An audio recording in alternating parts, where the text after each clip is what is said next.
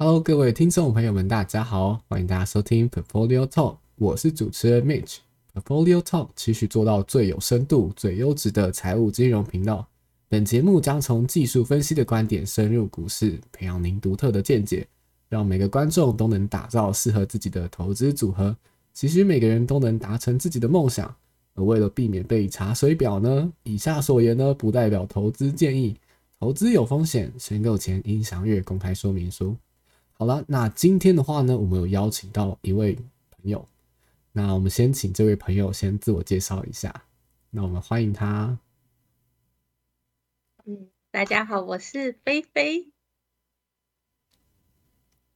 那你嗯，就这样。就就就这样，你可以跟大家多多 讲讲讲讲一下你，这样让大家认识一下。我我是一个很投资理财的小白。没错。呃，菲菲是一个投资小白，然后有一天我就是把他抓过来，就说：“哎，我觉得你要不要来试试看录 podcast？” 所以其实今天的呃节目内容的话，就会像是从一个你如果完全不懂今天我们要讲的主题的话，没关系，因为其实呃我们菲菲也是不懂的，所以如果他。呃，如果有任何问题的话，还会随时就是代替观众们提问这样。那我们今天要来讲的主题呢是 NFT。我相信最近 NFT 在台湾一定是一个非常火红的例子，像是歌手黄明志，他在三个小时内靠着 NFT 就赚进了两千五百万，还有像周杰伦呢，也靠着卖 NFT 赚了二点八亿，甚至连 YouTuber 圣结石也靠着影片截图的 NFT 就在两小时内。的赚了四十九万。那我们要先来了解一下什么是 NFT。那菲菲，你知道什么是 NFT 吗？我只知道它是一个可以交易虚拟的交易的，可能像是画绘画作品、音乐作品之类的。嗯嗯，你知道它还有哪一些应用吗？或者说，对这个东西可不可以再做一个更详细的解释呢？嗯，我知道它是可以，嗯，就是可以买卖吧，虚拟世界。嗯嗯，没有更多了。哦，没关系，我相信大多数的听众朋友一定跟菲菲很像，就是对于这个东西，好像呃，好像怎么赚钱，就是就是稍有一些概念，但是又不是很懂，所以我今天就要来特别的解释一下什么是 NFT。那 NFT 的话呢，它的中文叫做非同质化代币。我相信讲这个大家一定都听不懂。简单来说，就是你可以将呃虚拟的艺术品，就是加上一个两，类似一个身份证的概念。就是说，当我今天持有了一张照片，呃，我可以知道这张照片是由我创造的。即使你复制了我的照片，那我还会有这个的授权。所以也因为这样的关系。呃，使得 NFT 在艺术上面会有一个很好的应用，因为今天当你的艺术品已经可以被标示它的这个所有权的话呢，你就不用担心说有人去仿冒你的东西，所以使得持有这个艺术品的时候就变成一件怎么讲？我觉得它现在有点像是呃炫炫富吗？不是，就是呃展现你有什么样的东西给其他人看，那别人也可以看看你有什么样的收藏。所以我觉得这是 NFT 它在去年三月份就是开始火了之后，那我认为台湾目前还落后台啊还落后国外大概半年左右。到这边，菲菲有什么样的疑问吗？还是哪边有可能不是很清楚的地方吗？喂喂喂，好，让我思考一下。可以可以，我刚有点放放空了。没关系。那好，那我们在菲菲想一下，呃，想一想之前呢，我们就先来讲讲在国外的一些例子好了。呃，在这个礼拜的话，其实我跟啊我的朋友们就是看了一下现在在国外的 NFT。其实最早的话是有一个叫做呃有一个有一个猴子的 NFT。那我其实现看到现在有非常多特别的艺术品，而且他们的价格出乎你的意料之外。像是呢，我就看到有一个荷包蛋的 NFT，它呢就是把这个蛋给打破，然后拿拿去煎。那因为每一种每个蛋打破之后，就是煎出来的形状会不一样。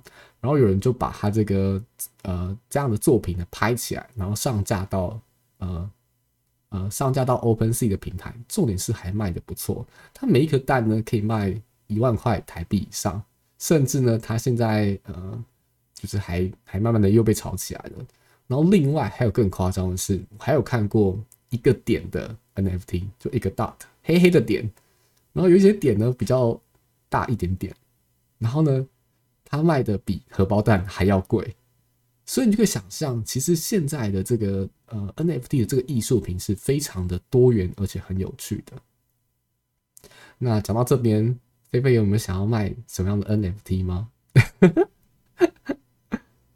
我大概是照片吧，照片，因为不是每个人都会画画或者是设计吧。嗯，那什么样的照片呢？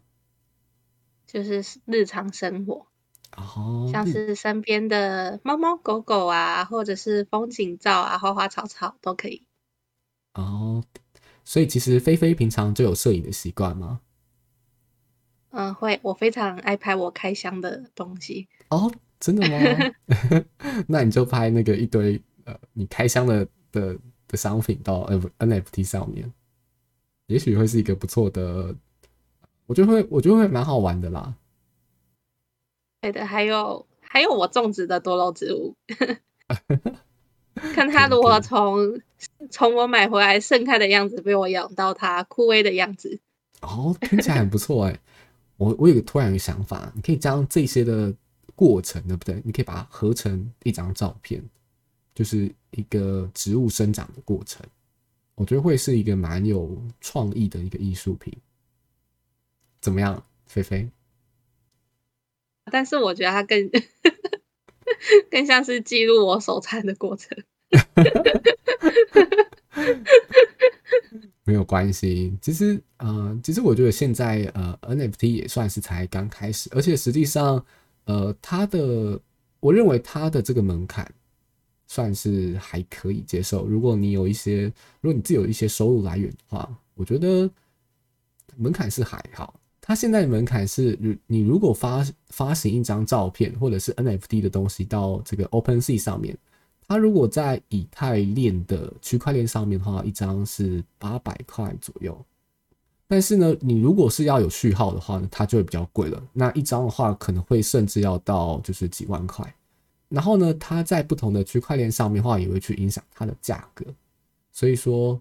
呃，我觉得大家可以先从就是没有序号的这个 NFT 开始。NFT 还有另外一个优点就是，当你卖出去之后，你如果你的商品又在被转卖之后呢，你可以抽取百分之十的佣金。所以这就跟以往的创作艺术就不太一样，是你会从一个就是我要如何去找下一个卖家，变成我要如何去永续经营一个艺术品的概念。所以在设计你的呃图片的时候呢，你就会。你就会去去想，我要怎么样这个东西就是可以让更多人的喜欢。那菲菲的话有什么样的疑惑或者是看法吗？那交易，因为你刚刚说的是以太币，那它还有其他的货币的交易方法吗？哦，有，它还有像是 T T T T 币，然后。还有一些货币，但因为我目前的话主要是关注主流，那我讲一下为什么，呃，像以太币现在是主流，所以也因为它是主流的关系，所以它上架的手续费会比较高。那像我自己的话，也有上架那个我家猫咪的 NFT，那因为我用的是这个 TT 的区块链，所以它的手续费很低，大概不到不到一块钱吧，你就可以发行二十张到一百张的 NFT。它还有像是不同的平台，像是 OpenSea 啊，或者是呃台湾比较常用的是那个 Our Song。那不同的平台的话，它的价格可能也会有一些不一样的地方。但是实际上，呃，我认为，呃，NFT 它其实上架是很容易。你基本上你的前面认证完之后，你大概只要呃五分钟。对其实你就是上传一张图片到到一个平台上面，所以它其实是非常简单的一件事情。所以任何人，我觉得对任何人来说，其实都可以试试看。那以你来说，你最推荐的是哪个平台呢？我最推荐的嘛，目前我自己是用 Our Song，但是我希望我的作品可以被更多的人看到，所以我会推荐 OpenSea，它是目前呃 NFT 最大的一个平台，你可以在上面看看其他人一些创作。那我的一些 idea 也是从上面呃看看到的。像菲菲有说他对于拍照有兴趣嘛？那我们说就有看到说有人就是去拍那个呃车子的照片，然后把它放到 NFT 上面去卖，甚至还有人卖自己的照片。呃，那要讲一下他有没有什么手续费的问题呢？手续费的问题嘛，哦，基本上平台会，呃，第一个是你你要发行上去，你会需要一个费用，那再来是你。作品卖出去的时候，他会抽取，呃，现在我记得是十二点五 percent 的手续费，所以基本上来说，你的我自己我自己评估啊，如果你把你的作品放到以太链上面的话，那基本上你的手续费大概是占大概百分之二十吧，所以你的获利呢是百分之八十左右。所以 OpenSea 是用美金来计算吧？呃。美金来计算没有没有，它上面的它上面有不同的货币，像它都是用加密货币来去看。那你到时候你可能就是呃，你可能就是用你的钱，然后转成上面的货币，然后再去做交易这样。哦，原来如此。那如果是台湾的 Our Song 呢？台湾的 Our Song，呃，我自己那时候试的话，是你就可以直接用你的卡直接刷下去，你的钱就会马上跑进去了。但是我发现它在呃出金的时候。就你要把钱领出来的时候，它的费用好像蛮高的，就我记得不便宜，就是可能我有点忘记了，好像会扣你个二三十美吧。入金的话会有一些汇差，可是呢，你领出来的时候，他扣的那个手续费好像会蛮高的，就是它有不同的钱。方法应该是啊，最好方法应该是累积多一点，再一次把它领出来。对。但是如果你的作品卖不出去，就等于你的钱卡在里头了。嗯，是还好啦，就就一开始的上架费就是拍拍自己的作品。嗯嗯嗯，可以，就算是一个入门。毕竟像 Open 系的话，它都是因为它算是可能有人对外语不是那么通的话，我觉得用台湾的平台会比较好入门。哦，对，没错。其实也还好，Allson 也可以发到那个以太币上面的区块链，所以 Allson 的话，如果你可能有一些听众可能对于英文不是这么厉害的话，确实也可以使用 Allson。那菲菲对于那个 NFT 现在有什么样的看法呢？就是在啊今天聊聊下来之后，有什么样的想法吗？好处是，就像一般的美术作品啊，如果拍卖出去之后。那不管之后再转手多少，你一开始拿到的，你一开始拿到的金额就只有你最初拍卖到的，就是卖出去的价钱。但是我觉得 NFT 的好处就是，不管他转手几次，都可以拿到那十 percent 的，就是那算什么佣金？呃，不，也不算佣金吧，就是可以抽成。我觉得它是最最最方便的一点。嗯 嗯嗯，没错没错。但是呃，我自己的看法是，大家要小心，就是这个 NFT。可能还是要稍微顾虑一下，因为它可能目前会有些炒作的空间。可能比方说，我卖给菲菲，然后菲菲卖给我，那你看他这个交易记录的时候，你就觉得说，哇，这项商品大家很热门，它怎么一直被一直被购买？那有点像左手换右手的概念。所以这个时候呢，他就去抓这个最后一个人。那你说不定可能对这块领域不是很熟悉的时候，你可能就会损失一些钱。但我觉得。呃，如果只是抱着就是哎试试看，或者说你是一个画家，然后想要了解这个领域的话，其实我觉得现在的这个上架的过程都是非常的简单，而且网络上有一些教学。然后呢，呃，如果有需要的话呢，我之后也可能会跟大家聊一聊，说啊，从这个 NFT 从创作到最后的上架是怎么样完成。想问一下。那如果我上架的作品有没有智慧财产权的问题啊？就是怕会被人抄袭啊，或者是在，呃，就是明明就是你画的，但是被却被别人说是别人画的这种问题呢？目前的话，就我知道，Our Song 他会，他可以检举说，如果这个作品就是不是你创作的，你可以去检举他。但是我认为其实还有很多的作品，我觉得现在是没有法律可以管，所以它其实会有一些争议的地方。就是说，如果我今天，呃，大家听听就好了。就如果我今天，呃，我可能在网络上收集别人创作拿上去卖，但是这个东西它没有很有名，那那卖出去了，那之后呢，诶，也卖出去了，然后呢，可能原创作者来告我的话呢，那我可能就是呃拿我赚到的钱。然后就是可能告他，就可能拖了一些时间，然后因为也没有法律的关系，所以可能这个东西也不确定能不能告得成功，所以这个是有一些法律的灰色地带啊。因为我觉得呃政府的的的法律通常会是比较慢的，那我我认为这边是有一些法律漏洞，但我觉得大家还是不要去尝试一些比较灰色地带的东西，这是我的一些建议。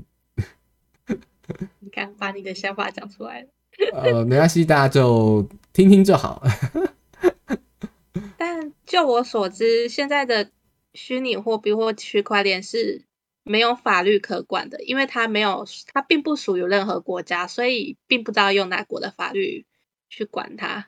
对对，所以可能假设等到真正呃国国际有立法的时候，那可能又是很久以后的事情。所以其实呃有时候可能要有人要洗黑钱的时候。会透过加密货币，而且就是不好追查那个来源，所所所以，但但我们我们的频道只是纯粹探讨，我们不是要教大家就是怎么去做这些不好的事情。所以，如果你今天有听到的的听众们，对不对？就就听一听啊，当做一个故事这样，或者是有人梦到的，我们这边不负任何的法律责任哦。我们以上都是梦里的谈话，没错没错，通通都是梦到的。好了，那我想今天的内容呢也差不多到这里了。那如果你认为呃节目内容很棒的话呢，也请分享给你的朋友，并且追踪我们的 Facebook 跟 IG。那现在的话，只要追踪我们的 IG 或者是暗赞粉丝团的话呢，我们就在过年前抽出二十位幸运听众。然后会赠送我们这个全球限量一百份的喵喵的 NFT。最后呢，还请记得每两周白天晚上八点要准时收听 Portfolio Talk。那我是主持人 Mitch，我是菲菲，我们下期节目再见喽，拜拜。